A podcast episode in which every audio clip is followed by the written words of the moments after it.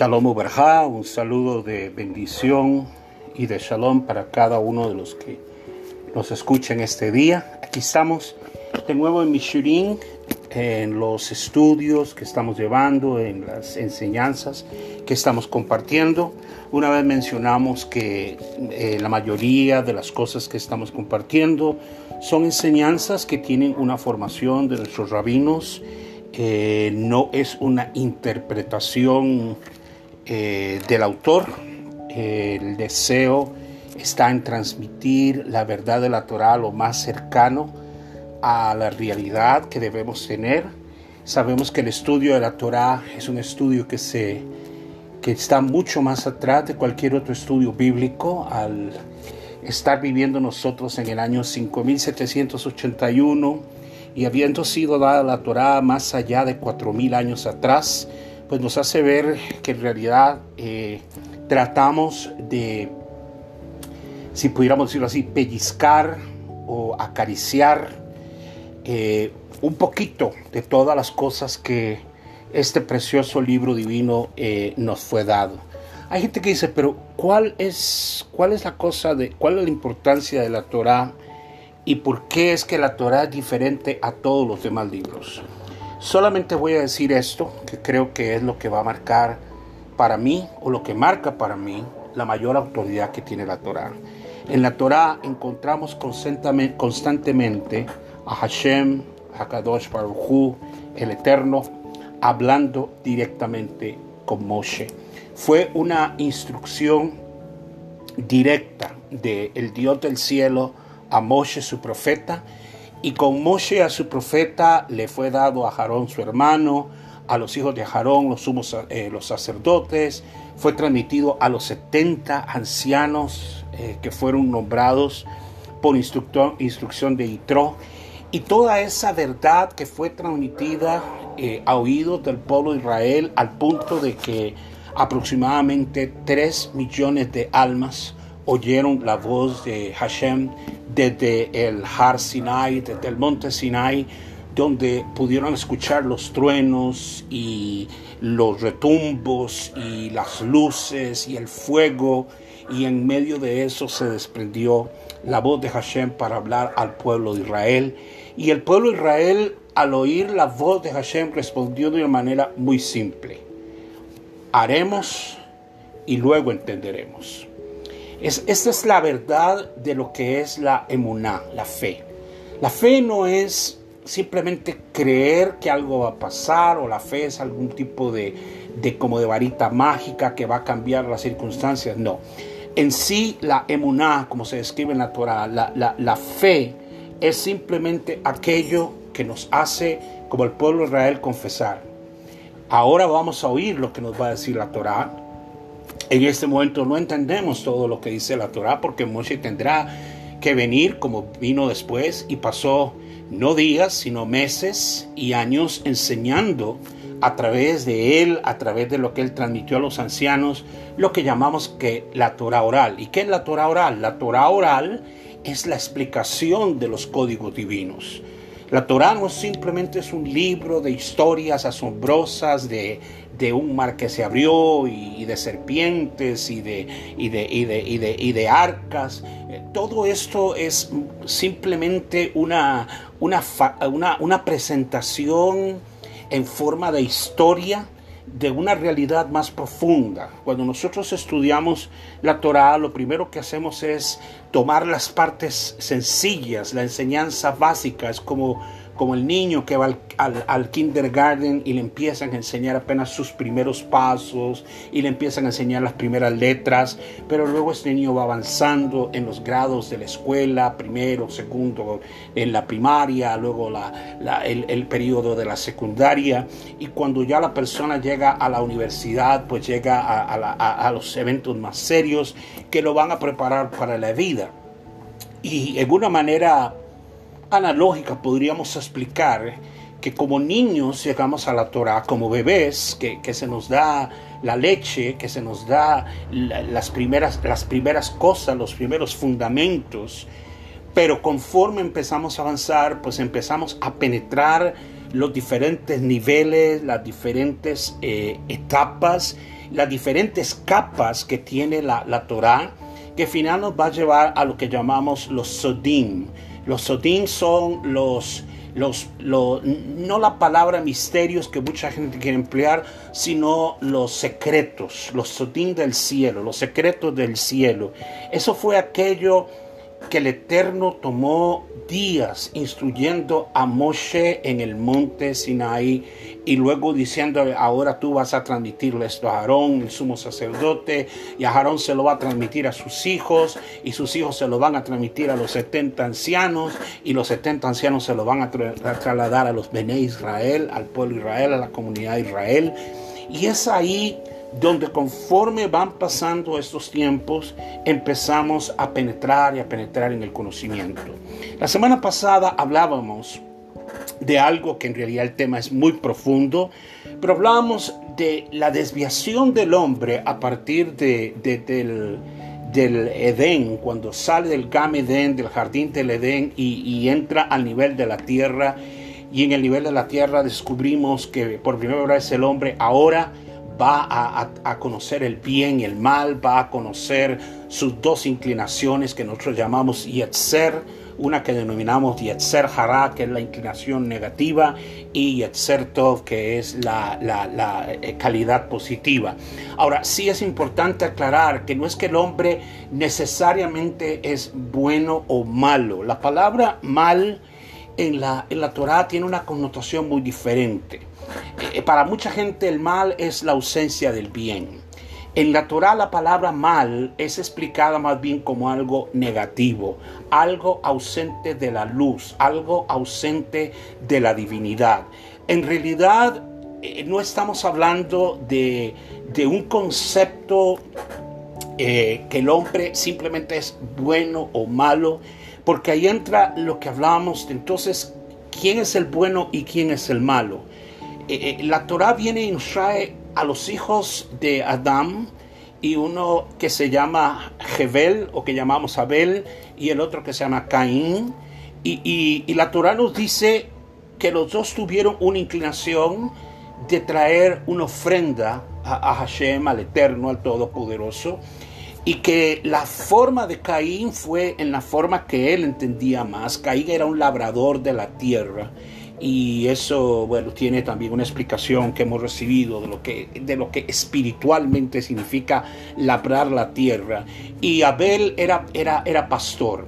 Cuando hablamos para ponerlo de una forma básica cuando hablamos de lo que es labrar la tierra y lo que es el pastoreo estamos hablando de dos dimensiones la relación con la tierra es la dimensión más baja del hombre. Es, es la condición de trabajar el nivel más bajo. Recordemos que la tierra o lo que llamamos tierra es el nivel más bajo de los mundos. Hemos hablado mucho de, los mundos que, que, se, que vinieron en la creación y tal vez un día de estos vamos a dedicar un poquito más a hablar de, de los niveles de los mundos pero cuando hablamos de los niveles de los mundos, estamos entendiendo que hay diferentes eh, esferas y niveles donde el hombre habita. Pero el nivel más bajo, el nivel más... Eh, eh, el último nivel es el que vamos a llamar el nivel de la tierra, que es el nivel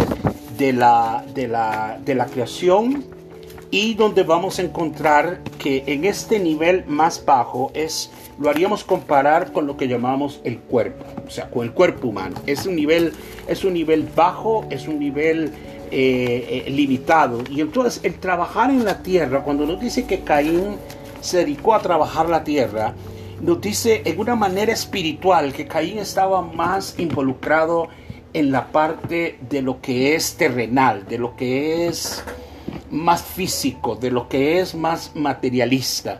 Por el otro lado nos dice que Abel era eh, pastoreador de ovejas y eso lo hace, lo comunica con una relación de un nivel más alto. La tierra eh, tiene el primer nivel en lo que llamamos la parte de la tierra, de la, de la creación, pero luego viene un nivel más alto que es el reino de los animales. El reino animal está por encima del reino de la tierra. O sea, nos dice que Abel habitaba en un nivel un poco más alto. Y por habitar en un poco más alto, Abel buscó lo mejor, dice la, escritura, que él buscó lo mejor para traérselo a Hashem. Recordemos que no había templo, no habían ordenanzas de sacrificios, simplemente es algo que fue instruido de parte de Hashem a la conciencia del hombre y el hombre entiende que el tributo a Dios es un tributo en que el hombre le da algo al Eterno, le, viene a ofrecer algo a Él, porque entendemos la bondad del Eterno, porque Él por la bondad, por su gesed, nos creó a nosotros y por su bondad nos dio todas las cosas. Y el hombre fuera de esa gesed, de esa bondad, devuelve en bondad, en un sacrificio, algo de lo mucho de que Él nos ha dado y decide darle lo mejor. Por el otro lado, Caín toma una actitud terrenal, vamos a ponerlo de esa forma, y en una manera negativa, lo único que hace es, él toma algo de la tierra y se lo trae al Eterno. Y la, la Torah es muy estricta, muy clara en decirnos que, que el Eterno recibió la ofrenda de, de Hebel, de Abel, pero rechazó la ofrenda de Caín. Muchas veces, y tal vez habrás oído muchas explicaciones de esto, ¿por qué el rechazo? ¿Por qué si era una ofrenda? ¿Por qué si era algo que era un regalo? En sí está la diferencia entre lo que se acepta y lo que no se acepta. Y ya lo acabo de, explicar, debido a que la esencia, la, naturaleza de la ofrenda de Jebel, de Abel, era una esencia más elevada que la ofrenda de Caín. Y la ofrenda de Caín fue una ofrenda, si se quiere, displicente, fue una ofrenda simplemente por cumplir, por llegar a algo y decir, bueno, mi papá me enseñó que había que honrar al Eterno, a Adán y Javá, nuestros padres nos enseñaron y yo voy a cumplir, voy a, pero yo estoy ocupado, yo estoy trabajando en la tierra, yo tengo, yo tengo que, yo tengo que hacer producir la tierra, yo soy un hombre muy ocupado, estoy pensando en cosas muy grandes. Por el otro lado, Abel, Jebel, tomó más tiempo de meditar menos en sí mismo y más en el eterno. Y es ahí donde Él viene y ofrece al eterno eh, de lo mejor. Y por eso dice claramente la Torá que dice que a Caín y hacia su ofrenda Él no se volvió. Esa es, la palabra completa como dice eh, eh, en, el, en, el, texto hebreo. Dice, Veel Caín, Veel Minjató, lo Sha'ab Baijar le Caín Meot Bapilú Paná. O sea, hacia Caín y hacia su ofrenda, él no se volvió. Su rostro no se volvió. Y el rostro del Eterno nos habla a nosotros de su favor y de su bondad. Ahora, aquí entra la pregunta. ¿Era Caín un hombre malo? Y por eso, como era malo, fue, ofreció la clase de ofrenda que ofreció y, y Abel era bueno y porque era bueno ofreció esto y podemos explicar así que la naturaleza es que algunos hombres van a ser buenos y algunos hombres van a ser malos, algunos van a ser, van a ser más llevados por el Yetzer todo por la inclinación buena, o irán por el Yetzer Ra, que es la inclinación mala, o podemos llegar a decir que el hombre es un, un, rasha. Rasha es la palabra en hebreo para escribir el, un hombre malo. ¿Podría el hombre decir Ani Rasha, Hasbe Shalom? Que el cielo no lo permita. O podía decir Abel Anitov, yo soy un hombre bueno. En realidad aquí es donde entra la esencia de qué es el hombre. ¿Recuerdan que hablamos de eso? ¿Qué es el hombre? E, es el hombre a partir de, de, Adán, en la elección que toma Adán, que era como se lo dije la semana pasada, una lección que el Eterno contaba que tomara, porque el, el único mundo, disculpen, el único mundo que no había gozado de la presencia de la, de la, del reino eterno del Todopoderoso era el nivel de la tierra. Hashem creó los cielos y la tierra y era rey y gobernador sobre todo el universo, sobre todo lo creado. Pero había un lugar donde él no había podido llegar por la incongruencia de su, de su grandeza, de todo lo que Él era, para poder entrar a un mundo tan limitado, tan estrecho como lo era el mundo terrenal. Y por eso el encargo al hombre, para que el hombre, el hombre esperando pudiera, dice, si el hombre desciende, el hombre podrá hacer la obra de levantar ese mundo y elevármelo a mí, entregármelo a mí. Y ahí es donde viene la diferencia en lo que podemos pensar que el Eterno lo que hizo fue simplemente hacerle una trampa a Adán, ponerle un árbol y hacer que pecara para luego juzgarlo, para luego castigarlo. Quien piensa así realmente no ha estudiado la Torah. Y hoy no, tal vez no podremos ver todo eso, pero hemos hablado un poquito de eso, de que en realidad eh, el árbol de la ciencia del bien y el mal no representaba necesariamente un, un pecado imperdonable o la caída imperdonable, sino que era algo con lo que el Eterno hubiera contado, pero basado en que el hombre tomara el árbol de la vida. El árbol de la vida era el árbol que estaba en medio del huerto. El árbol de la vida representa la Torah, representa la revelación, representa el conocimiento íntimo del Eterno. Y todo lo que Hashem quería era que el hombre conociera la vida, recibiera la vida, porque Él es vida si podemos definir en algo, es, es high, es vida. Él, él, él es un dador de vida. Pero el hombre entra en el nivel de decir, voy a tomar el camino del bien y el mal. Y el camino del bien y el mal, o el conocimiento del bien y el mal, sin ser necesariamente malo, lo vamos a decir, es necesario, pero habría de poner al hombre en una disyuntiva muy profunda. La disyuntiva es que ya no iba a vivir solamente por la vida, por la esencia de la vida que procedía del Eterno, sino que iba a vivir por una en un constante debate de lo que es bueno y lo que es negativo. Y hay cosas que son negativas, pero que no son malas. Dentro de lo negativo tenemos el ego. Hay gente que ha dicho que el ego es malo. El ego no es malo, el ego es negativo. El ego nos ayuda a superar muchas cosas. El ego nos ayuda a identificarnos y a tener una personalidad.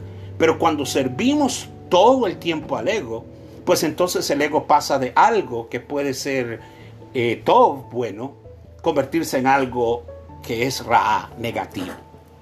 Y así hay muchas cosas en la creación y muchas cosas en la vida que no necesariamente podemos definir como malas, como tampoco podremos tanto definir a una persona por lo que esa persona hizo, como que sus actos lo definen. Si esta persona, como Caín, decir, ah, es que Caín era malo y Jebel o Abel era bueno.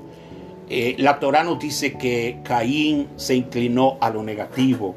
Y hay una pregunta el Eterno le hace a, Caín después de que él, porque dice que Caín se irritó mucho, se enojó mucho y su rostro decayó, dice el libro de Bereshit, el libro de Génesis capítulo 4, y dijo, y dijo Adonai, dijo al Eterno a Caín, ¿por qué te irritaste y decayó tu semblante? ¿Por qué? Hay una, a ver, ¿cuál es la pregunta aquí? ¿Por qué te irritaste? Sonaría como, porque es malo, es lógico, si es malo, él se va a enojar.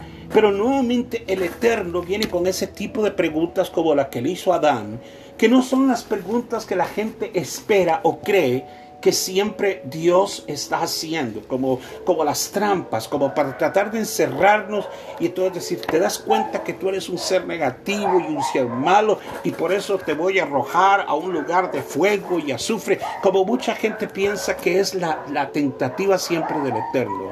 La pregunta es a una pregunta de raciocinio. Es a una pregunta, si yo le pregunto a una persona por qué, estoy diciendo dos cosas. Al decirle por qué, estoy entendiendo que esa persona tuvo una elección. Y aquí entra algo muy importante. No existe una persona que necesariamente puede decir Ani Rasha, o sea, yo soy malo, que el, el, cielo nos guarde, Hasbe Shalom, que eso ocurra. Sino que la persona, a partir de Adán, empezó a tomar sus inclinaciones. empezó a seguir una conducta de vida o una conducta de existencia. La existencia, Caín decidió por la existencia. Al escoger la tierra, nos está indicando que Caín en alguna manera se apegó a lo natural, a lo material. Él estaba buscando eh, producción. Él estaba metido ya en, probablemente como pensaríamos, en un negocio, en una finca. Ahora, ¿no haría lo mismo Jebel al tener ovejas y también querer reproducir las ovejas? Pues sí, pero espiritualmente nos habla de dos niveles. El nivel de los animales, como lo dije, está por encima del nivel de la tierra. Lo que quiere decir que Abel o Jebel estaba en un nivel más alto. Y su nivel más alto hace que su conciencia esté más por encima del nivel de la creación hacia, hacia los mundos más elevados. Dijimos que hay tres tipos de niveles básicos de, la, de, los mundos y lo vamos a definir simple porque es más profundo que eso, pero de una manera simplista vamos a llamar un primer nivel que se va a llamar Ein Sof. El Ein Sof es la nada y ahí es donde habitaba el Todopoderoso. La nada. ¿Por qué? ¿Por qué la nada? Porque simplemente a la hora en que tú vas a definir quién es el Todopoderoso, la deidad, no es quién Él es, sino más bien quién Él no es. Porque Él lo es todo. Cuando empezamos a definir al Eterno con algún tipo de característica, estamos limitándolo. En el Ein Sof es más allá de la nada. O sea, de la nada, en la nada, donde no hay nada, donde no existe nada. Él era la luz eterna, llamada en el, en el libro de Bereshit, lo llama Or, que es la luz eterna. Y en un segundo nivel vamos a encontrar una, una pequeña área que podríamos llamar también cielos, pero en un nivel donde Él se manifiesta ya con algunos nombres y algunas características para tratar de darnos una idea de quién es Él, pero no que eso es Él. Y dentro de esos dos ah, llamamos a esos niveles o llamamos a esas partes las, las, los sefirot o las esferas que hablamos la semana pasada. Y dentro de ellas hay dos principales que es donde lo definen a Él aparte de todas las demás, porque vamos a encontrar que hay muchas definiciones, vamos a encontrar 70 nombres, vamos a encontrar muchas características del Eterno y no vamos a encontrar algo que nos diga quién Él es, sino más bien quién no es Él, si Él es todo. Él lo es todo, no hay nada fuera de Él, nada existe fuera de Él. No, si, si eh, eh, eh, no hay nada en que Él no esté presente, en todo está presente, en sus mundos Él está presente. Pero en este nivel de tierra, en este nivel más bajo, el hombre reduce todo a dos cosas, a, un concepto de existencia o a un, concepto de vida. La pregunta a Caín es, ¿por qué te gritaste y cayó tu semblante? ¿Por qué, ¿Por qué te enojas? ¿Por qué te enojas? Y, viene algo que es clarísimo cuando dice, ciertamente si sabes soportarlo. Ojo la expresión del Eterno aquí le habló Adonai a Caín y le dijo, si sabes soportarlo, mejorando tus obras, serás perdonado. ¿Qué está diciendo? Está diciendo, siempre vas a tener una elección. Ahora, si yo me defino como Caín y me meto en el, en el, traje de Caín y me meto en la ropa de Caín y yo digo, yo soy Caín y yo soy malo y, y por eso Dios no me quiere. La pregunta del Eterno es ¿por qué? ¿Por qué? ¿Por qué un hombre podría definirse como un asesino? ¿Por qué un hombre podría definirse como malo? ¿Por qué un hombre podría definirse como algo que en la Torah completamente contrarresta? Ahí, ahí entran muchos conceptos que podríamos hablar más adelante tal vez podamos tocarlos de muchas cosas que el hombre dice yo soy, ahora yo soy, yo, yo soy esto. Pero en realidad no somos eso. El hombre no es más que sus decisiones. No somos criaturas que estamos eh, eh, influenciadas por, por un ser diabólico, rojo, con cuernos, que la gente sigue pensando. ¿Existen entidades negativas? Sí existen. ¿Existe alguien, un ser, un ángel que se llama Hasatán? Sí, Hasatán significa adversario, pero e, e, es un ángel que el Eterno lo tiene para, para ponernos a pelear, pero no es el que va a quitarle a Dios el trono. Si nosotros pudiéramos creer que hay un ser que puede quitarle el trono al Eterno, diríamos, ¿cuál es ese Dios tan grande? Porque si hay alguien que puede desafiar a ese Dios tan grande y le puede quitar su reino, entonces ya no es tan grande. Pero el asunto es cuando tú tratas con Adom Olam, que significa amo del universo, es que Él gobierna sobre todo, maneja todo y su supervisión está en todas las cosas.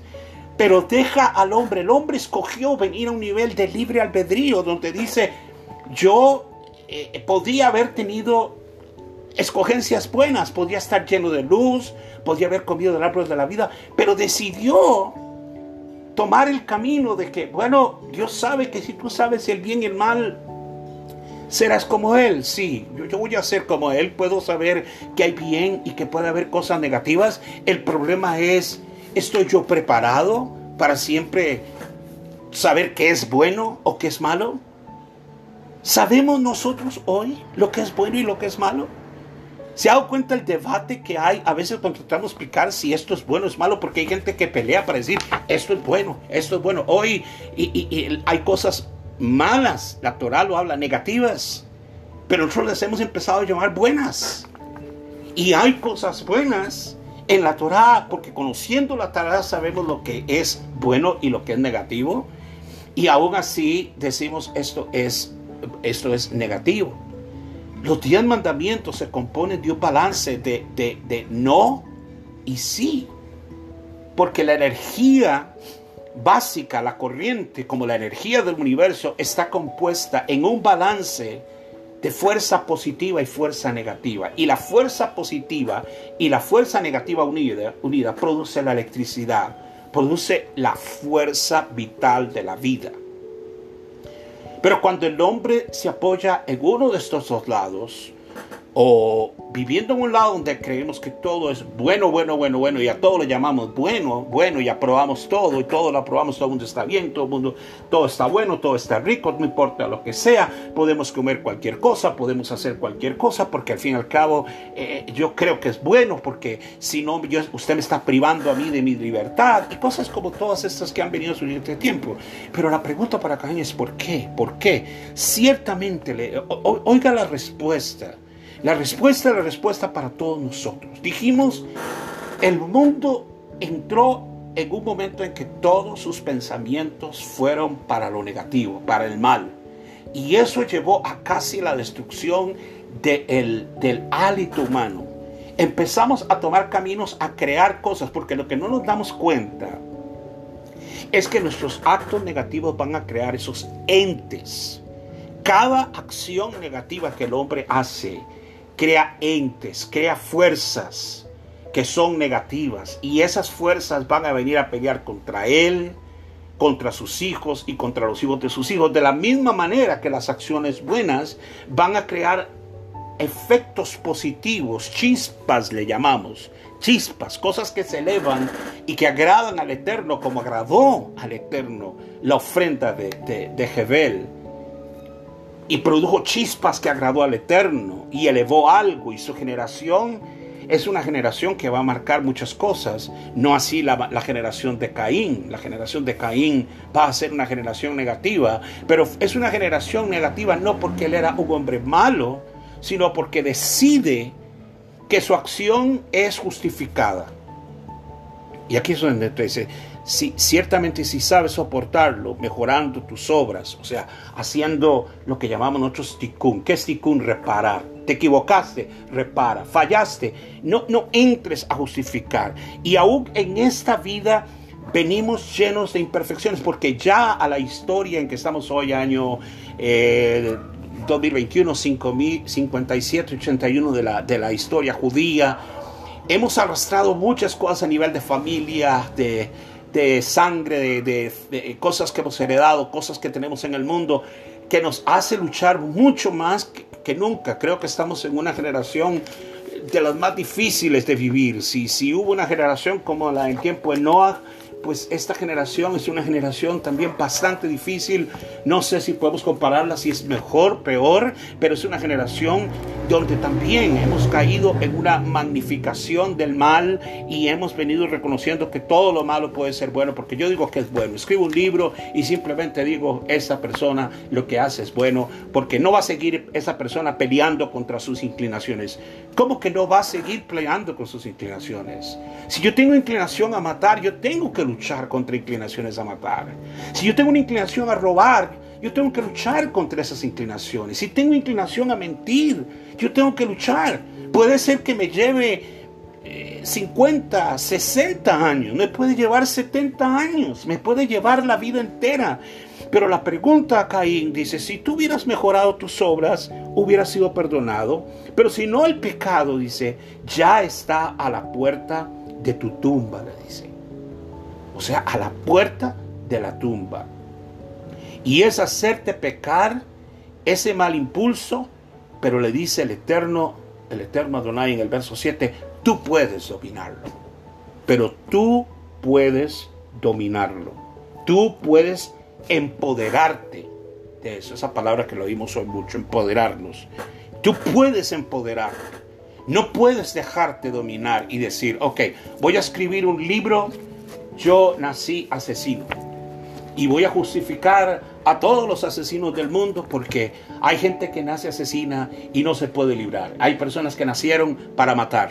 Y escribimos libros y creamos programas y, decimos, siéntase orgulloso de que usted es un asesino porque eh, no debe sentirse avergonzado porque así fue creado. Es todo lo contrario a la enseñanza natural. La pregunta, Caín, es ¿por qué? El Eterno no le hubiera preguntado a Caín si, si sabía que Caín era malo. ¿Para qué le voy a preguntar? ¿Para qué le voy a preguntar a una persona que es mala? No va a perder el tiempo. Es claro. ¿Por qué lo hizo? Porque es malo. Iríamos nosotros, ¿por qué lo hizo? Porque es malo. Pero no es así. ¿Por qué lo hiciste? ¿Por qué te irritaste? ¿Por qué cayó tu semblante? ¿Es, posible caer en un, en un drama tan profundo? Decir, así soy y no puedo cambiar nada. Ahora, si nacimos, y aquí viene una cosa muy importante, y tal vez también más profunda lo que podemos elaborar hoy. Todas las almas provienen del Todopoderoso. Todas las almas fueron creadas por Todopoderoso. ¿Qué nos dice eso? Que toda alma viniendo del Todopoderoso es buena. Punto. No hay almas malas. Todas las almas proceden del Todopoderoso. Ahora, cuando el alma va a descender a la tierra, se le ofrece un camino. Todos los que hemos venido a esta tierra hemos venido como almas y se nos ha dado un cuerpo. El cuerpo es la parte terrenal más baja de nosotros. Nuestro cuerpo es nuestro nivel más bajo de existencia. A partir del cuerpo, nosotros tenemos el nefesh, donde está la energía, tenemos el ruach, donde tenemos las emociones, tenemos la neshama, donde tenemos la voluntad, perdón, el poder mental, tenemos la hayá, que es la voluntad, tenemos la yehidá, que es la alianza espiritual, y todo eso es lo que se denomina nefesh y esodit, que es simplemente el alma física del hombre. Y en ese Nefesh el, el, eh, el hombre contiene energía, emociones, mentalidad, voluntad espiritual. Pero la parte más abajo es el cuerpo. El cuerpo es la necesidad física de existencia. Existencia pura. Han hablado nuestros rabinos mucho de que los problemas que los hombres enfrentamos a veces se los atribuimos al cuerpo. Es que en este cuerpo yo nací. Pero resulta que ese cuerpo tiene áreas que necesitan ser trabajadas. Hay áreas que necesitan ser reparadas. ¿Por qué reparadas? Porque para eso Dios creó este mundo, para ser reparado. Este mundo fue creado para ser reparado.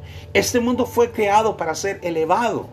Este mundo no es perfecto. El, el Eterno lo hizo, pero no lo hizo perfecto. Nos llamó a hacer muchas cosas para hacer de este mundo perfecto. Dentro de lo que está, está el, el misterio más grande de crearse y multiplicarse.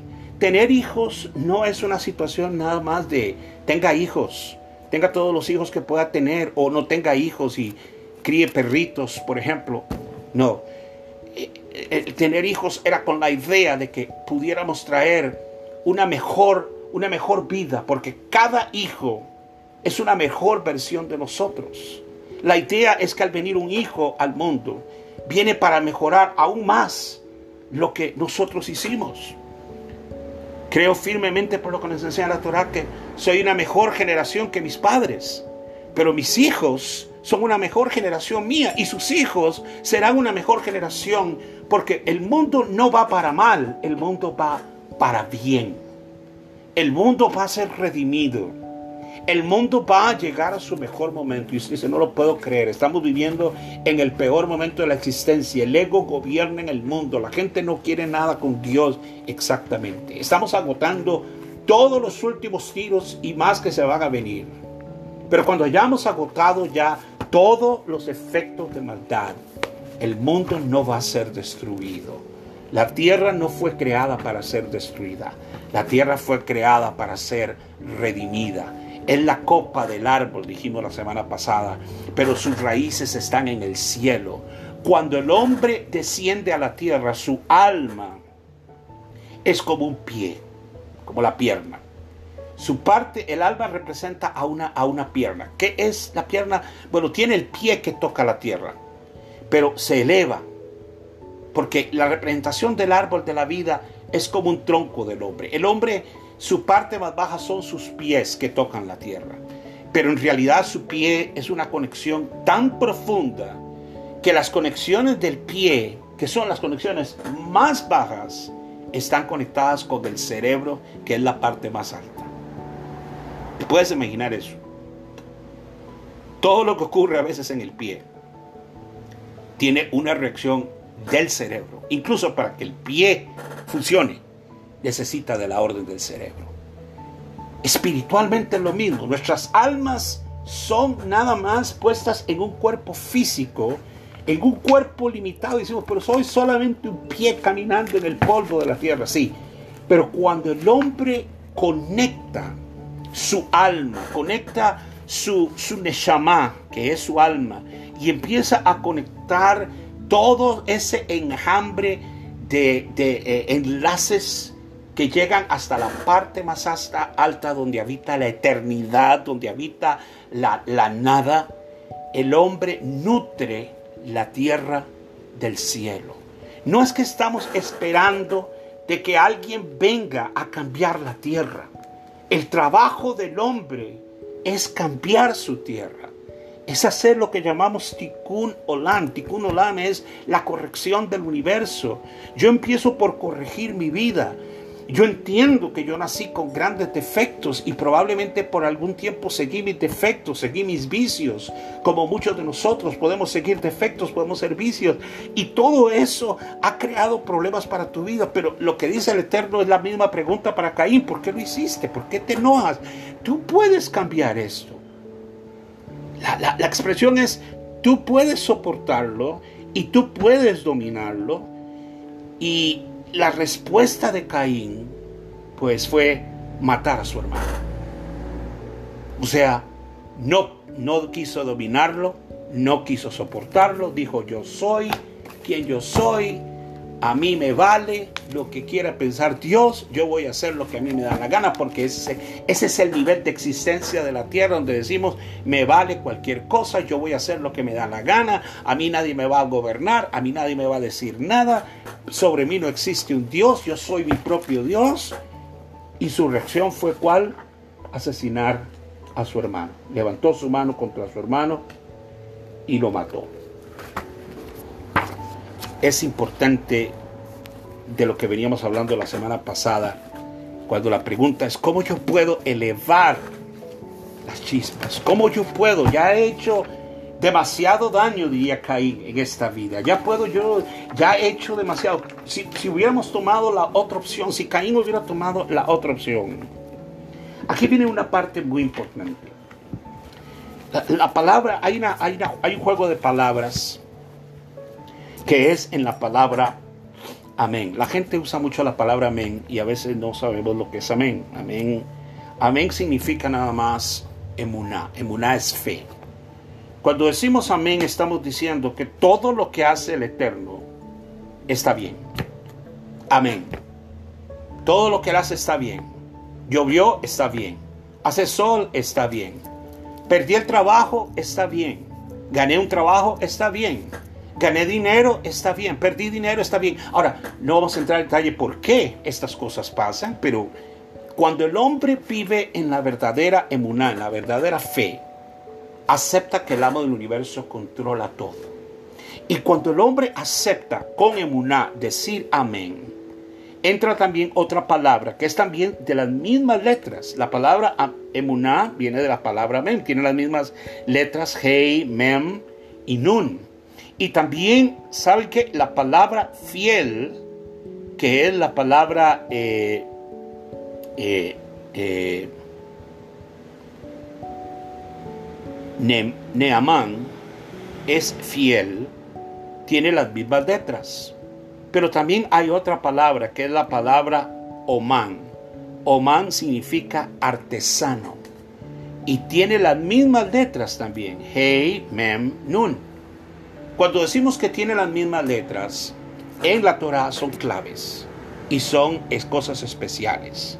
¿Qué tiene que ver Amén con emuná, con fiel, con artesano? Cuando el hombre enfrenta sus, como Caín, se hubiera enfrentado, si hubiera hecho lo que el Eterno le dijo, tú tienes poder para dominarlo. Ahora, esto me está dominando hoy a mí, pero yo tengo el poder para dominarlo. No lo puedo dominar con fuerza voluntad. Tiene que venir algo más grande. ¿Qué es?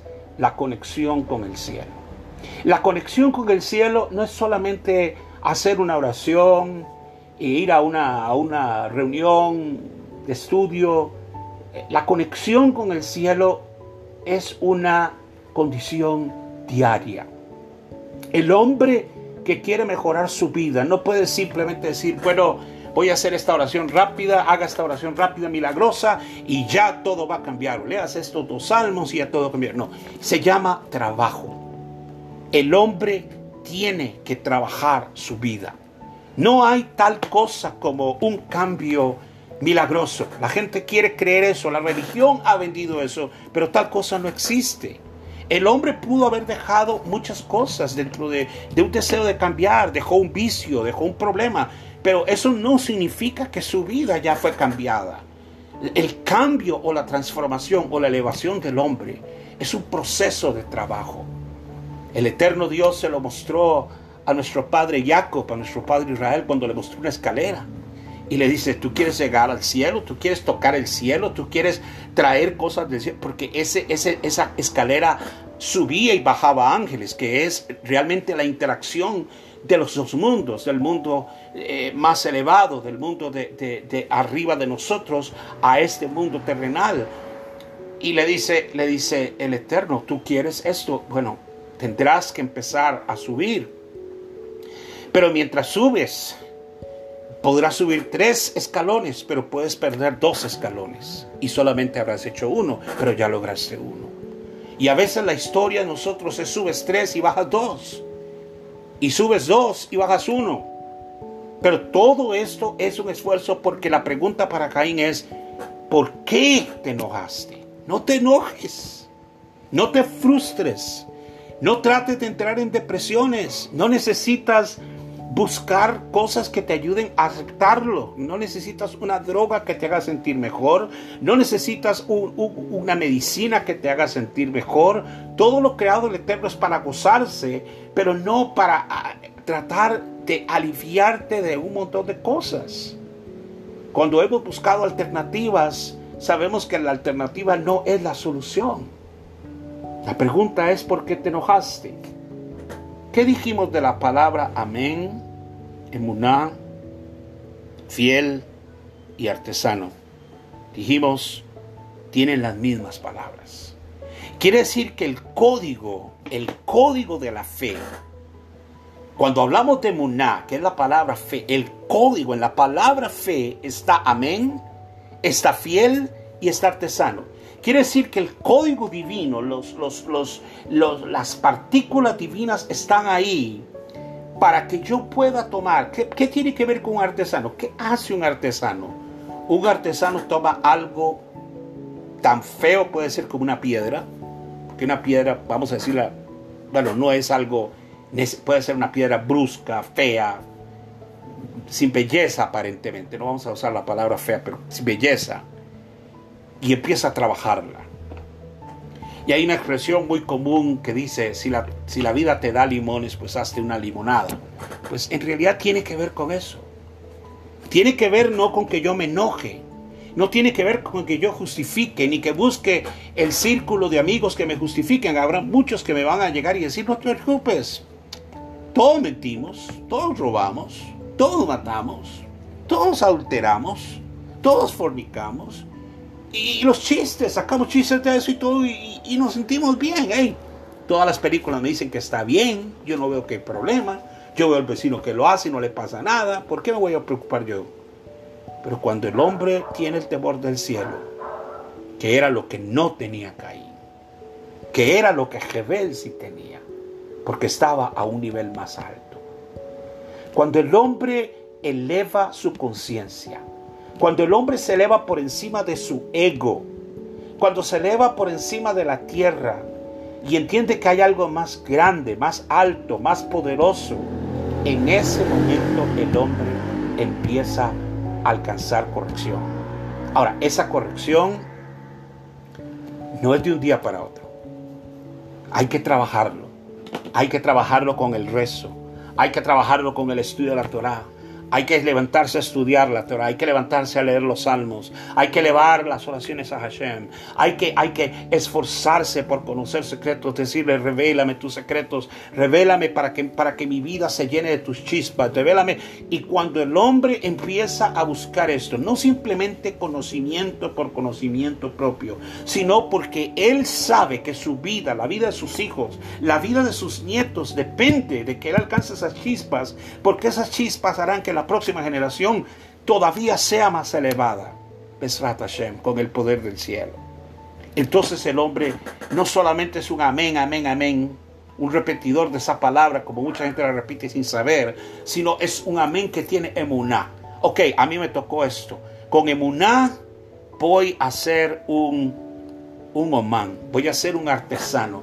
Voy a tomar lo que aparentemente es negativo y le digo, gracias Hashem porque me diste hoy este problema. Gracias Hashem porque me cuesta esto. Gracias Hashem porque no, ahorita estoy batallando con esta enfermedad. Gracias Hashem porque ahorita pasó esta situación. Gracias Hashem por, y empiezo a darle gracias en todo, a reconocerlo en todo, a llenar todo lo que yo puedo llamar negativo, porque lo que tú ves negativo no es más que una serie de eventos que te van a llevar a algo positivo. Y todo lo que nosotros podemos pensar que es malo, que es negativo, que hay una fuerza que me odia, que Dios no me quiere, todo lo contrario. Él te va a empujar y te va a empujar hacia su parte más estricta, que es su queburá, que es la parte de, de su juicio, de su orden, para que luego, en el momento en que tú empiezas a hacer las correcciones, esa queburá te empuja hacia el lado derecho, la bondad. Por un momento todo va a ser en una manera que furá. Hashem va a venir y va a venir como vino con Caín. Hiciste mal, estás mal, corrígete, cambia. Y si Caín hubiera respondido a eso, la, la rigidez del juicio que estaba cayendo con él hubiera cambiado en bondad. Esto lo hace Hashem con los que ama. A los que él ama, los empuja a su parte más eh, eh, estricta. ¿Para qué? Pero ¿por qué me, me, va mal? ¿Por qué? Porque algo necesitas hacer, algo hay que corregir. Pídele a Hashem que te revele qué tienes que cambiar, qué tienes que corregir dejaste de hacer algo, dejaste de activar algo. Cuando el hombre empieza a tocar esas cosas, no con enojo como Caín, sino que empieza a decir, gracias Hashem, ahora enséñame qué es lo que tú me quieres enseñar Hashem. ¿Por qué? ¿Por qué, ¿Por qué golpeé el carro hoy Hashem? Enséñame. Hashem, ¿por qué me llevé este golpe? Hashem, ¿por qué perdí este dinero? ¿Qué es lo que tú me quieres enseñar? Cuando el hombre pone su fe y su amuná en todo, el artesano aparece y la Geburá empieza a suavizarse y la rigidez del juicio empieza a convertirse en Gesed, en bondad. No me da más el tiempo hoy. Hemos avanzado y quiero agradecerles que, que tomen el tiempo para escucharlo. Rueguen al Eterno para que Él siga dándonos más tesoros, que podamos seguir aprendiendo. Comparto esto con mucho amor, con todo mi corazón, porque son verdades, verdades que han cambiado mi vida. Cuando las vidas de nosotros cambian y son transformadas, podemos decir, esto no son palabras, estas son verdades. Que Hashem te bendiga y te guarde, que Él haga resplandecer su rostro sobre ti y que te dé shalom, te dé shavuatov, una buena semana. Amén.